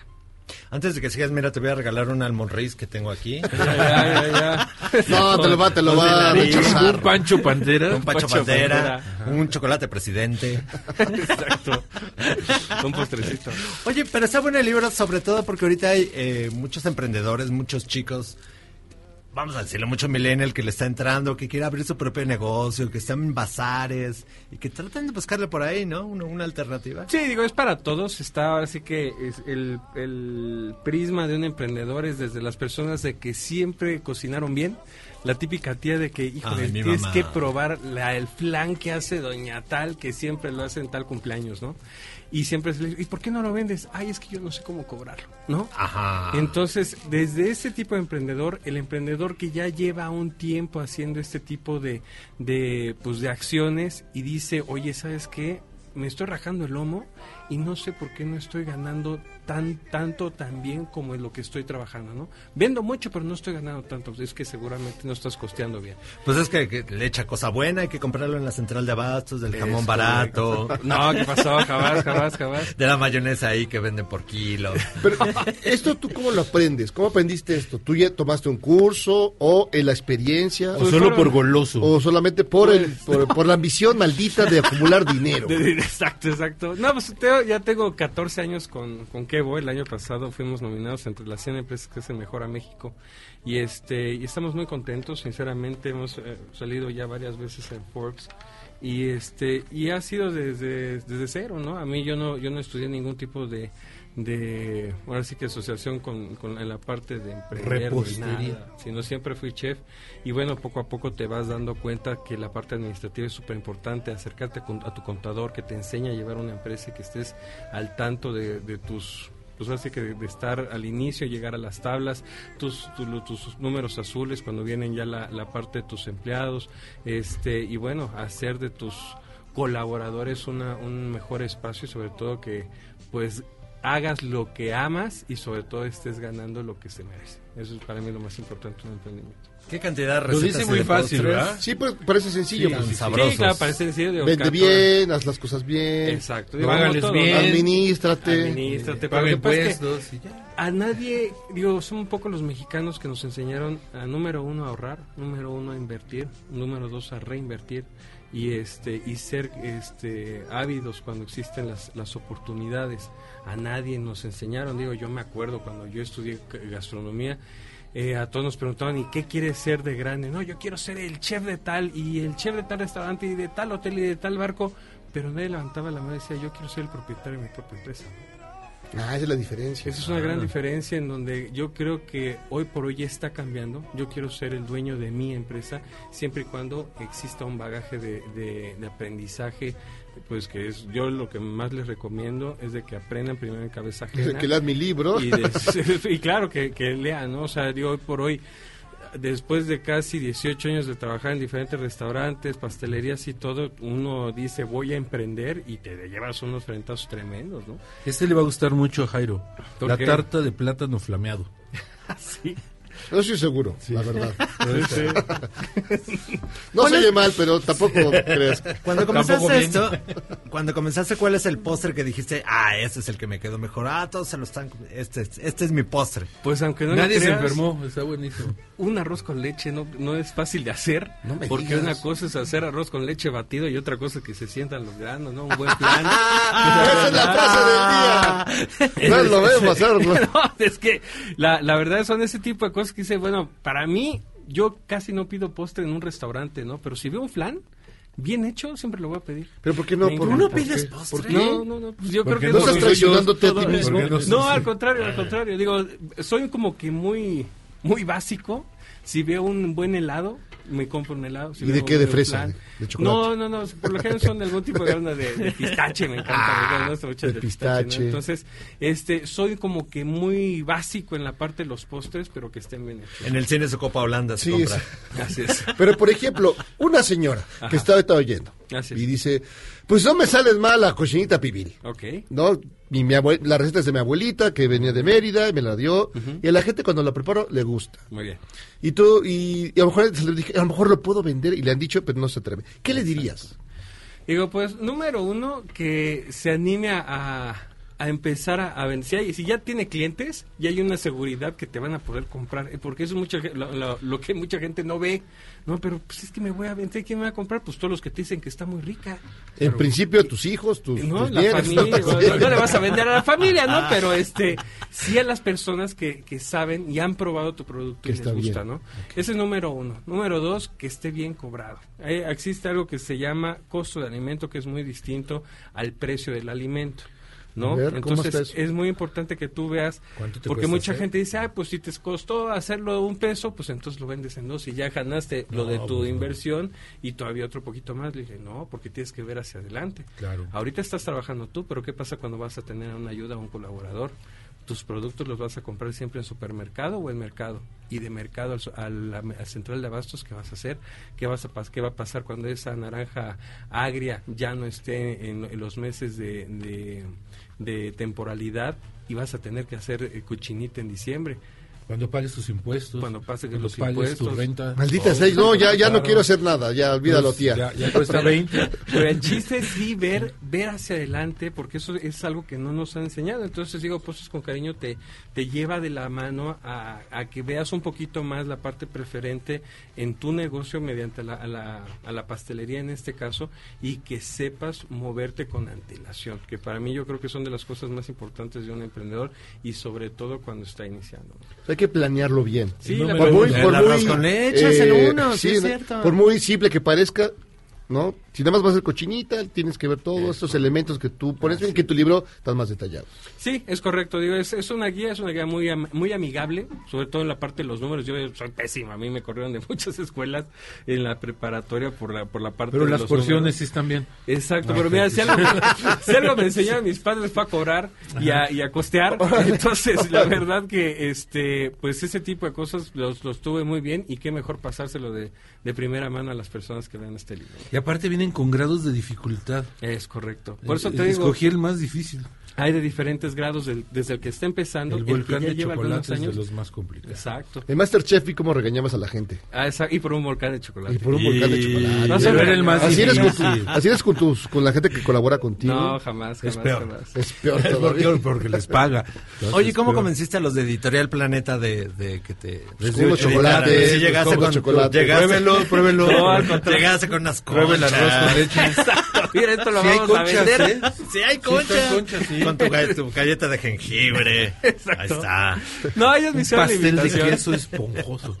La verdad es que ellos me hicieron la invitación y para mí fue un gran honor. Número uno, que, que pues tengan la confianza y sobre todo el darte un libro, pues no cualquiera, ¿no?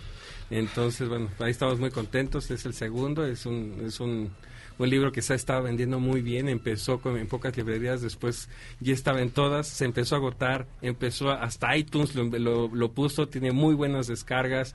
Lo pueden descargar de- igual desde la editorial Planeta y estamos muy contentos por el resultado. Tostones de plátano y chocolate. Es una chulada. Eso, fíjate, es del sureste de México. Sí, sí, sí. Entonces es, es muy rico, pero el tostón casi no se usa aquí en el, en el, en el centro, porque pues tienes que comprar el, el plátano macho inmaduro para que te quede perfecto y es en chocolate, pues, te- te lo inyecten en vena, man.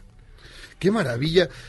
Híjole, bueno, pero a ti se te conoce por el asunto te de chocolate, ¿no? Esa es tu especialidad, el Esa es mi especialidad, sí, realmente es el vehículo de, no de la mayoría. Por eso estás sí viendo muchos. con asco a Benjamín con ese chocolate que está comiendo. Pues no trajo, no. ¿Cuál, es, No se cuál sería. ¿Cuál sería el chocolate? ¿O cómo la gente podría apreciar el chocolate? ¿No? Y saber cuál es el bueno, cuál es el... ¿Qué, qué elementos tiene que tener? Y dejar estos chocolates horribles que luego comemos. Pues mira, dicen que el mejor chocolate del mundo es el que a ti te gusta, pero siempre va a haber de calidades a calidades, ¿no? Entonces lo que yo les invito siempre es de que volteen a ver los ingredientes de los productos. Si ustedes ven que dice saborizante a chocolate, no lo coman. ¿Ok? Si dice grasa hidrogenada, no lo coman. tiene que decir pasta de cacao y manteca de cacao. Pasta y güey. Y manteca de cacao. Ese es el blanco, ¿no? Este, no, no traen todos los ingredientes. Todos los, los tres van a, van a llevar. ¿no? El blanco tiene más grasa que, el- que el chocolate Debe normal. tener más manteca de cacao, ¿no? En la manteca de cacao realmente yo creo que es una grasa perfecta, tiene un punto de humo de casi 160 grados centígrados. Estoy diciendo que el aceite de oliva empieza a quemarse a los 102. Entonces, realmente tiene una, una, es una grasa perfecta, baja niveles de colesterol alto, es buenísima. El problema es que es cara, pero por eso el chocolate es caro. pues. Es caro. Pero este no, pues, no se vayan con la finta, es que el chocolate blanco tiene un montón de grasa, pero si es grasa la buena, es como si te dijera, pues... El aguacate. El aguacate es una grasa excelente, la del salmón es excelente, la de las carnitas ahí te las encargo, ¿no? Entonces va dependiendo de qué grasa. O sea, las carnitas no son buenas. No, No digas son eso, buenísimas, pero la grasa, si te comas todos los días Es carnitas, diferente. pues... Nada más tiene que se enfríe el cebo arriba. Es diferente. Exacto, exacto. Y un chocolate de queso cotija. Exacto, todos en Quebo tenemos una chocolatería muy mexicana, nos gusta mucho este traer los, los productos desde origen de los estados y hemos tenido mucho éxito, digo, gracias a Dios, desde hace seis años estamos dentro de las mejores chocolaterías del mundo en una, una guía que se hace en Francia y este año, gan- bueno, el año ¿Y pasado... cómo te ven los franceses, los suizos? Pues muy bien, fíjate, porque... Con cara de antojo. ¿No te ven con odio? No no, no, la verdad es de que, fíjate que este esta guía se llama la guía de Quecors de Francia y este y se valora por una barra de chocolate que tiene cinco bloques. Y nosotros el primer año que entramos, entramos con tres, entonces fue como, pues este quién es, ¿no? El, el segundo año empata- empatamos otros, otros tres y los demás años con cinco. Y desde hace dos, ahora la guía solamente acepta aquellas chocolaterías que tengan cinco bloques, ¿no? Entonces, sinceramente, nos ha ido bien, muy bien. Digo, yo el año pasado ganamos cuatro medallas a nivel internacional y pues estamos muy contentos, sinceramente, sigue ¿Y por qué la trabajando. gente no va no va ahí a dar la vuelta ahí al ángel cuando ganas? Maldi- has, has dado más resultados que la selección. pues la verdad, sí. Cualquier cosa ha dado Sí. más resultados que la regla. Sí, El sí, Chanoc sí. ha dado más- Chanoc. Pero, pero aquí el chocolate y ganó el, que digamos, el mundial de los, de los chocolates. Sí, pues mira, que aunque la gente vaya, para mí no sabes, no hay mayor aplauso que llegar a mis locales y ver que antes de que abri- que estemos abiertos ya la gente hace cola, ¿no? Entonces Algún adicto ahí. el- Pero no uno. Sí, sí, sí, sí, sí. es para que vayan. ¿Dónde está la que está en el centro? ¿Es- ¿Hay una que está en el centro o no? Sí, tenemos cuatro puntos de venta. Una Polanski. está en, en downtown, en, en el centro, eh, enfrente del casino español. Es grandioso, sí, no. Además, desde que entras, maldita bonita. sea, qué olor. Es muy rica. la Downtown, verdad. ¿Qué aroma? No, qué olor, qué ¿En el aroma. hotel? ¿En el hotel? En el hotel, exacto. Tenemos otra en Polanco, en Julio Verne 104B. Otra en la Roma, dentro del mercado del mercado Roma. Y también en Coyoacán, en Cuauhtémoc 180. Y bueno, si están en Los Cabos, también hay otras. Cuauhtémoc 180. Pues yo me quedo con mis lenguas de gato, mi, mi moneda de chocolate. ¿Qué? Pro- Para lo que prometo, me traer a, prometo traer a la, a la siguiente. No seas malo. Pues José Eh, ¿Entendiste la indirecta? Sí, sí, José todo. Castillo, mil gracias por pasar por acá, por uh, No, Charles contra. Gangsters, o ¿cómo dijiste tú? Monkeys Changos contra hamsters. Changos contra Changos contra hamsters. hamsters. Y trae tu libro Postes con cariño. Este es Editorial Planeta. Y que le ayudes a la gente a que pues haga también su negocio. Que emprenda, exacto, exacto. Que emprenda, que desarrolle. Memo, ya tus castañas. Ya, tus mira. castañas. Podrás venderlas. Muchísimas gracias. Al contrario, gracias a ustedes por la invitación. Pues ahí está José Ra Castillo, Postes con cariño. Pasen una pausa. Y esto es Charros contra Chocolateros. Eh, mira. 29 letras, 7 palabras, un sentimiento. Somos el mejor programa de la radio. Ya regresamos a Charros contra Gangsters. Este podcast lo escuchas en exclusiva por Himalaya. Si sientes feo cuando me voy, ¿qué sientes cuando regresamos a Cheros contra Gangsters? Oigan, fíjense que nos acompaña, bueno, antes que eso, sí tengo que reconocerlo. Cuando nos llegó el libro de Enrique Serna, El vendedor de silencio, yo dije, ay, lo voy a leer porque sí me ha gustado mucho lo que escribe Enrique. Y no sabía que iba a encontrar una de las mejores novelas de este año, que es verdaderamente sorprendente y básicamente porque retrata personas y personajes que uno, como estudiante de periodismo, luego primero y luego como, como este presunto periodista, este, pues ha conocido a lo largo de su vida. El libro es excepcional y de verdad es un placer que esté con nosotros aquí Enrique Cerda, El vendedor de silencio, editado por Penguin Random House en el sello Alfaguara. ¿Cómo estás? Pues encantado de estar aquí, gracias por invitarme. No, de verdad, felicidades por el libro. Está bien, bien bueno, ¿eh? Bien Padre, bueno. Me alegra mucho que No, te haya gustado. Mira, yo casi nunca estoy de acuerdo con Miyagi. Casi nunca. jamás. Pero en este caso tiene toda la razón. Es un libro excepcional, no solo por, tu, tu, tu forma de escribir, evidentemente reconocida, tienes novelas grandiosas, pero el trabajar que hay detrás de esto, no me imagino cuánto tiempo en eh, revisando materiales, buscando gente, tratando de recuperar un México que, que- que ya no existe, por supuesto, que ya no hay corrupción en, la- en periodismo. Ni No, nada obviamente eso. ya no. Es como una- es casi literatura fantástica. Pero ¿cómo, re- ¿cómo reconstruyes ese México y los personajes, su habla, su manera, lo que decían? Sí te imagino viendo así esos eh, viejos periódicos en la hemeroteca, eh, porque hay unas cosas que parecen casi con, entre comillas, ¿no? Esto dijo en tal, en tal eh, texto, en tal columna y tal cosa. Sí, eso me pareció extraordinario el trabajo. Pues muchas gracias. Mira, había, había una leyenda s- negra sobre la vida de Carlos de Negri que andaba dispersa en muchos testimonios que escribieron sus contemporáneos y también que andaba de boca en boca, ¿no? Eh, anécdotas que de pronto te contaba gente que lo conoció, ¿no? Eh, y, y yo pensé que pues, mi trabajo tenía que consistir en, en juntar las piezas de ese rompecabezas, ¿no? Y en crear una columna vertebral, una trama verosímil, ¿no? Que uniera la esfera pública y la esfera privada del personaje que estaban muy estrechamente conectadas, ¿no? Porque yo creo que, por ejemplo, eh, la misoginia patológica de, de Carlos de Negri tiene una clara correspondencia con el carácter autoritario del régimen al que sirvió, ¿no? Eh, y entonces, pues, mi trabajo fue, eh, pues, narrar, digamos, cómo era en esta lucha interior de un hombre con sus demonios, ¿no? Desde la conciencia del personaje, que era una conciencia en desintegración, sobre todo en los dos últimos años de su vida, en donde ella deriva hacia la locura, ¿no? ¿Cómo fue que nació la idea de escribir sobre Carlos, Carlos de Negri? Eh, porque sí, como tú bien hay una leyenda negra en torno a él. Yo me acuerdo que las primeras veces que lo oí mencionar siquiera eran algunos cartones de, de Rius, donde decía que cuando se, hizo cargo Scherer de la dirección de Excelsior, corrió algunos columnistas y dibujó como una rata a Carlos de Negri. Y yo me preguntaba, ¿quién sería Carlos de Negri? ¿Cómo es que nace la idea de escribir sobre este personaje? Bueno, a mí me llamaba la atención que hubiera existido un personaje tan eh, soberbio y al mismo tiempo tan vulnerable, ¿no? Porque De Negri era un hombre intoxicado de poder, lo mismo en el ejercicio de su profesión que en las relaciones conyugales, ¿no? Trataba a las mujeres con un despotismo espantoso, les humilló en lugares públicos, por eso se sabe tanto de esos escándalos, hubo, hubo muchos testigos, ¿no? Eh, pero al mismo tiempo era un hombre con un talón de Aquiles, que era su debilidad de carácter, que lo arrastraba al despeñadero con más fuerza incluso que la ambición, ¿no? Y entonces, eh, precisamente por tener esa debilidad, que es lo que creo que lo hace distinto a otros capos de la, del AMPA institucional de la misma época, ¿no? A los que yo creo que De Negri imitaba inconscientemente, como por ejemplo Maximino Avila Camacho o el magnate Jorge Pasquel, eh, que eran personajes con el mismo patrón de conducta, ¿no? Que cuando una mujer se le resistía, la secuestraban, aunque estuviera casada, ¿no? y mandaban a los soldados de su escolta a, levantarla, ¿no? Y a desaparecer al marido, ¿no? Entonces, De Negri eh, probablemente eh, admiraba a esos personajes y quería imitarlos, pero eh, tenía ese punto débil, ¿no?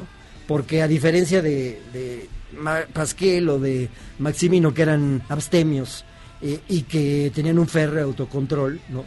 Eh, de Negri era un personaje que se tomaba tres copas y enloquecía, ¿no?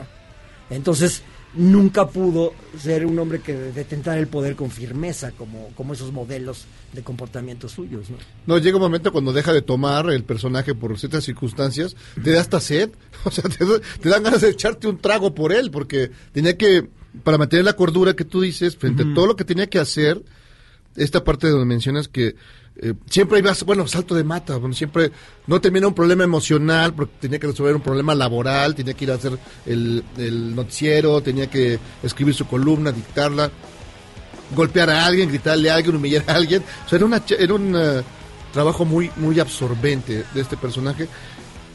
Que es la parte dura. Y la otra parte también la parte débil en términos de la relación con la mamá, la relación con el papá, la figura materna también como una especie de matrona que, que era la, la única persona a la que le tenía respeto, pero también miedo. Sí, y una relación terriblemente conflictiva que creo que es el origen de su misoginia crónica. Esa es una de las cosas que yo fui averiguando, gracias a, a- sobre todo al testimonio de Pilar Benegri, la hija de, que, que fue la primera que llegó a, a- la escena del crimen cuando lo mató su última esposa. Eh, ¿Cómo? Eh, híjole. Pero también el personaje, digamos, tenía su... Hay partes donde eh, aparece como un periodista de una gran pluma. Logra entrevistar eh, a grandes personajes de la primera mitad del siglo XX. Era influyente.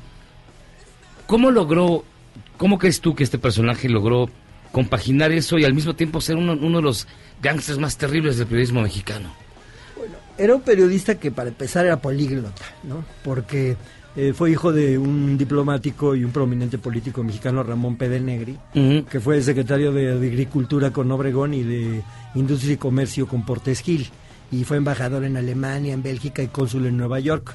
Entonces, de Negri tuvo una infancia parecida a la de Carlos Fuentes, ¿no? peregrinando por distintos países y aprendió muy bien alemán, francés, inglés y también se defendía en el italiano y en el portugués. Entonces eso le da una enorme ventaja sobre todo a los periodistas de la época, ¿no? Y y además logró armar una red de contactos internacionales que también era muy envidiada por todos los periodistas de su tiempo, colaboraba en Time, en Life, ¿no? Con la CIA. Y entonces todo esto se lo, lo hacía muy atractivo a los políticos de la época, porque ser entrevistados por Carlos Negri para ellos los les separaban el cuello, ¿no? Con esas entrevistas, era como el, el columnista de lujo, ¿no? Del, del sistema de aquel tiempo, ¿no? Luego está también la lucha con, digamos, la, lucha con Scherer, ¿no? Scherer com- como el paladín de la, de la verdad, el que no agarraba el cochupo, el que no agarraba el chayo, eh, era, el, era el, el bueno de la película. El Mirlo Blanco. El Mirlo. Blanco, como les le decían. Y él, él mismo sabía, como lo cuentas, que él mismo sabía que era, pues sí, era, eh, eh, todo el mundo lo admiraba o le tenía miedo, lo que fuera, pero él sabía quién era. Que agarra, que agarraba, cual- así cualquiera que lo quiera corromper estaba dispuesto a ser corrompido, no importara quién. En cambio el otro era, bueno, si te lo imaginabas sentado en un caballo blanco a la, a la redacción de Excelsior, ¿no? Sí, claro. eh, eh, la novela narra ese parteaguas, digamos, que hubo en el periodismo mexicano, ¿no? Donde estaban estos periodistas de la vieja guardia, guardia. eh, acostumbrados a recibir línea, ¿no? Que eran, digamos, unas marionetas eh, del poder eh, y que se enriquecían y, tenían enormes ingresos gracias a esto. Y esta nueva generación que trata de llegar a imponer valores éticos en la profesión, ¿no? Eh, y que a ellos les produce una mezcla como de in- incredulidad y, y de rechazo, porque ellos estaban dispuestos a que el, el periodismo mexicano fuera siempre un prostíbulo, ¿no? Es en este sentido también es como un puente, ¿no? Entre este periodismo que viene desde Maximino Ávila Camacho y que termina con los albores de, de los, digamos, de estos noticiarios de televisión, porque aparece también la figura de Jacobo Zabludovsky, por ejemplo, eh, eh, retratada en, en tu libro. Y es este puente, ¿no? Quizás entre todo, a lo largo del siglo, del periodismo quizás más vinculado a los caudillos y este intento democratizador que representó Scherer, por ejemplo, ¿no? En, Sí. en la cabeza de Excelsior. En efecto, y la estrella de, de Negri empieza a declinar cuando la televisión se vuelve un medio muy importante para formar la opinión pública. Porque en los inicios de la televisión no lo era, ¿no? Los noticieros duraban 15 minutos, leían boletines nada más, ¿no? Y eran además medio apéndices de los periódicos, porque había, por ejemplo, un noticiero Excelsior, ¿no? Claro. En Telesistema Mexicano. Eh, la- los dueños de la televisión no querían meterse en ese terreno porque sentían que les podía causar problemas, ¿no? Y entonces, pero ya en los 60, sobre todo a mediados, empieza así a, a- a cobrar mucha importancia. Y yo creo que De Negri ya se sentía un poco desplazado, ¿no?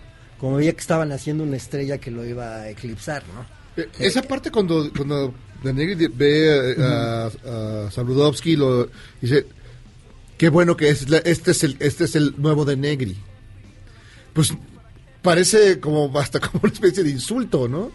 Porque Pues- este sí es el malo de Malolandia, pues Pero esto parte de una anécdota que me contó el propio Sabludovsky, que, que cuando ellos fueron a la visita de estado de López Mateos a John F. Kennedy en Washington, la primera visita, eh, le regaló de Negri su máquina de escribir, como diciéndole, "Ten, te paso la estafeta, estafeta. ¿no? Del, del periodista más influyente, pero también del vocero extraoficial de la presidencia, ¿no? Que luego le pasó a Jacobo un poco lo mismo. Y bueno, él, él lo admiraba, se consideraba un discípulo, ¿no? Y en eso es coincide con Scherer, porque Scherer también lo consideraba un eh, periodista de, de enorme talento, pero lo, lo reprobaba moralmente, ¿no? Eso llama- me llama la atención porque, por ejemplo, eh, cuando se habla de esos grandes eh, reporteros, grandes periodistas, está de Negri y dicen, pues lo reconoce Scherer, ¿no? Este, era un gran reportero. Lo mismo pasaba con Regino Díaz Redondo, igual de Excelsior. Era un gran periodista, era un gran reportero. Y los dos al final terminaban siendo personajes señalados, ¿no? Eh, Cuestionados por sus conductas, por sus hechos. digamos que eran gente hábil para conseguir las noticias, para hacer eh, relaciones públicas que los llevaran a tener eh, confidentes que les filtraban información importante, ¿no? Y en ese sentido eran hábiles para conseguir la noticia, pero estaban eh, dispuestos a venderse al mejor postor, ¿no? Y eso los hacía finalmente malos periodistas porque traicionaban la esencia de su vocación, ¿no? Sí, de hecho, eh, ves muy. eh, bueno, utilizas mucho el- el- la frase de que a De Negri le pagaban más por lo que no decía que por lo que publicaba. En efecto, sí, él eh, hacía periodismo de investigación, pero hacía ese periodismo de investigación para poder eh, insinuarle a políticos y empresarios, yo ya, yo ya te sé estas cosas, ¿eh? Sí, claro. y esto vale dinero, y, y- y esto lo hacía in- incluso a niveles de, de la columna de sociales también, ¿no? Tenía una red de informantes en, en todos los centros nocturnos de México, en el Waikiki, en el Sanssouci, en el Minuit, y si llegaba de pronto un empresario con una movida, ¿no? Eh, de Negri se enteraba de inmediato y le hablaba diciendo, oye, ya supiste, ya supe que estuviste con esta bebé en este lugar y te tienes que caer con tu lana, ¿no? O sea, si era, era una linda personita. No, entre lo que yo estuve investigando, por ejemplo, la ex suegra de mi hermano me contó que cuando ella ya se iba a casar, de pronto ve en la columna de la, la miscelánea de la República, que se llamaba así de los martes de De Negri, que eran notitas de sociales de diferentes ciudades de provincia, ¿no? Y entonces ahí ve que su prometido eh, lo acusaban de que andaba con una viuda, ¿no? Y es terrible, por poco ya no se casa, un tremendo pleito. Y luego le dijo su novio, dice, no, lo que pasa es que me estaba chantajeando el, el, el, el espía de Carlos de Negri en Córdoba, Veracruz, ¿no? De que si no pagaba una fuerte cantidad, lo iban a denunciar, ¿no? O sea que era todo un sistema de chantaje establecido. Que, que lo podían hacer porque en esa época ninguna demanda de difama, por difamación prosperaba, ¿no? Ujú. Esto es algo que señalaba mucho, por ejemplo, Miguel Ángel Granados Chapa, ¿no? Que la impunidad que tenían los periodistas en ese tiempo era enorme porque no había derecho de réplica. No había- los- sí, ¿no? la- y las demandas, impune, prácticamente las demandas impune. no prosperaban porque él era omnipotente, ¿no? Y como decía Sheret, pues tenía la misma impunidad que el presidente de la República. De no haber fallecido de la manera que falleció Carlos de Negri, ¿tú qué futuro le ves a, este personaje? Porque señalas que estaba su estrella estaba eclipsándose ya con la llegada de Echeverría al poder, ya no era el, el- el- el favorito de, del régimen, y él sentía que lentamente se estaba acabando su tiempo. ¿Cuál crees tú que hubiera sido el final de, de, de Negri si no hubiese acabado de la manera que terminó? Yo creo que él iba dirigido hacia la tragedia desde joven. ¿no? Eh, había querido ser poeta, ¿no? Entonces yo, yo siento que no, no pudo escribir poesía porque el único libro que publicó es horrible. Eh, claves, ¿no? Eh, y siento que esa frustración, ¿no? Probablemente al no poder alcanzar los más altos vuelos de la palabra, ¿no? Lo llevó a enlodar el lenguaje y a vaciarlo de significado. O sea, dice como, puesto que no pude ser poeta, lo voy a ser el más mercenario de los eh, periodistas, ¿no? Eh, pero sí que le quedaba el temperamento, digamos, romántico, ¿no? Que una de las cualidades del temperamento romántico es estar a cierto punto enamorado de la muerte y de la catástrofe, ¿no? Y eso es algo que él iba persiguiendo con su conducta, ¿no? Ay, eh, me llama la atención también la manera en que está escrito el texto, porque de alguna manera consigue reproducir la man- el tipo de escritura, del lenguaje de la época. De repente me siento leyendo el Excelsior. El Excelsior, ¿no? Como el tipo de palabras, el, lenguaje engolado, ¿no? Así solemne, solemne en muchos sentidos. Tú lo vas combinando con mu- mucha, mucho genio porque se lee, se lee con enorme, enorme gusto. Pero me recuerda mucho ese, ese Excelsior o, el Universal, ¿no? De, la época, donde el tipo de lectura, el ritmo, ¿no? El tipo de lenguaje, las descripciones. ¿Es algo así? ¿Lo, lo, lo pensaste o yo estoy imaginando cosas raras? Bueno, sí, porque además es una investigación hemerográfica eh, donde sobre épocas concretas de la vida pública de Negri, porque él colaboró durante 30 años en el Excelsior y, y escribía un montón de cuartillas a la semana, ¿no? Es imposible leer todo lo que necesito, hubiera necesitado un equipo de investigadores, ¿no? Y un exorcismo después, ¿no? Sí, pero ahí sí encontré algunas piezas que son como de colección. Er- eran impresionantes, por ejemplo, sus fervorines religiosos, ¿no? Porque siento este tremendo golfo que en las giras, eh, cuando acompañaban al presidente, siempre remataban eso en la suite de De Negri y llamaba a todas las prostitutas de la localidad y hacían grandes pachangas con ellas, ¿no? Eh, era al mismo tiempo muy católico y muy persignado, ¿no? Y en Semana Santa escribía fervorines religiosos y recordemos las llagas de Cristo, ese terrible dolor del que murió por nosotros y demás, que era algo que la, el público del Excelsior, que era el periódico de la derecha católica, le aplaudía mucho. ¿no? Le gustaba a la gente eso. Yo tengo una duda. El, el- ¿Ves que señalas en la novela que se despedía siempre de su programa de televisión con la frase Dios mediante? Sí. Y cuando muere, eh, esta frase también aparece. ¿Es, ¿Eso es estrictamente real? Es estrictamente Porque, real. Suena, suena casi casi como... Es que parece de película. Él tenía un altar. Un altar, casa, exactamente. Un altar con hoja de oro que le regaló un, em- un gobernador de Veracruz. Y entonces le había puesto a Dios mediante. ¿no? Porque era, digamos, la frase, el gimmick con el que a él lo reconocían. Y en las calles y le- lo paraban. ¿no? Eh, Él, él salía en su programa de televisión con la Virgen de Guadalupe de un lado y la bandera nacional. Y al fin le decían, nos vemos la próxima semana, apuntaba hacia el cielo, Hacia el cielo, Dios claro. mediante. Entonces, todas esas cosas a mí me, me- me parecían que era un personaje este, increíblemente novelesco, ¿no? Sí, porque claro. es como de la vertiente tremendista del realismo mágico, ¿no? Antes de terminar, yo quería, quería nada más preguntarte, mira, hay, hay, hay un, un fragmento en la página 199 que dice, eh, en Estados Unidos quizá, aquí el gobierno es el principal cliente de los diarios, no los lectores. Todos trabajamos por el mismo patrón y nadie puede darse baños de pureza. Por eso la ahorita de nuevo me hizo lo que el viento a Juárez. También él se acomodó las circunstancias y aceptó las reglas del juego. Sus alegatos moralistas sonaban bastante huecos, porque los dos fichábamos en el mismo burdel. Estas son palabras eh, de Carlos de Negri cuando, com- cuando platica con su ex compañero periodista este, en, en la cantina El Tío Pepe. Sí, Jorge Piñó Con Jorge Sandoval. Piño Sandoval. ¿Eso se puede utilizar todavía ahora o ha cambiado el periodismo en México? Yo creo que ha cambiado mucho, eh, para bien, ¿no? Ha mejorado. Eh, de- decía Scherer que era el mejor y el más vil de los periodistas, ¿no? Eso significaba que para triunfar en esa profesión en ese tiempo había que envilecerse, ¿no? Porque los periodistas que habían tratado de abrir espacios de libertad de expresión, como Jorge Piño Sandoval, acabaron siendo aplastados por el sistema, ¿no? Le destrozaron la, la rotativa, lo persiguió alemán. Sí, y luego se tuvo que exiliar a Ajá. Argentina durante una buena temporada, ¿no? Ya regresó como cinco años después y fue un hombre que intentó hacer un negocio, le falló y al final tuvo que aceptar un puestito ah, en la Secretaría de la Presidencia y era el encargado de eh, imprimir los informes presidenciales, ¿no? Eh, de- a, a lo que se refiere en ese fragmento es a la obra de teatro de Salvador Novo. A ocho columnas, que hace unos meses estaba en cartelera, la, la pusieron aquí en el DF, Ujú. y que es una obra que la gente que la vio, los espectadores de los años 50, reconocían muy bien quiénes eran los personajes. Eran De Negri y Rodrigo de Llano, el, el director del Excelsior, Excelsior. durante 30 años. Pues Enrique, muchísimas, podríamos platicar del libro por horas, pero de verdad, muchísimas gracias por estar con nosotros. Enrique Serna, El Vendedor de Silencio, editado por Penguin Random House en el sello Alfaguara. Quizás, y, y sí lo digo, no porque es aquí, una de las mejores novelas de este año 2019. Eh, pues muchas gracias. No, sí, sin duda. No, un trabajo pues, interesantísimo. Impresionante. Reproducía los personajes, la época. Hay un montón de, de- de- bueno, Echeverría, las luchas con Echeverría, todos los tejemanejes de Con los Martínez políticos. Manatú. Martínez Manatú, ya ni me acordaba de él. Es una reconstrucción, este... Abuelo del niño verde. Sí, sí, sí. No, no, y, y, ahí- y, y vacilando, vacilando, vacilando fino. Y pues aquí va a haber mucha gente que se va a sentir aludida.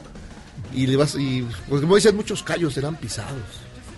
Pues sí, pero si estaba mencionando de Negri con su nombre, pues yo- todas las Claro, claro, todo. de la Sí, sí, época sí, no, claro. aparecer No, súper bien. No, muy buena, muy buena novela. Enrique Serna, muchísimas gracias. Gracias a ustedes. Hacemos una pausa y regresamos.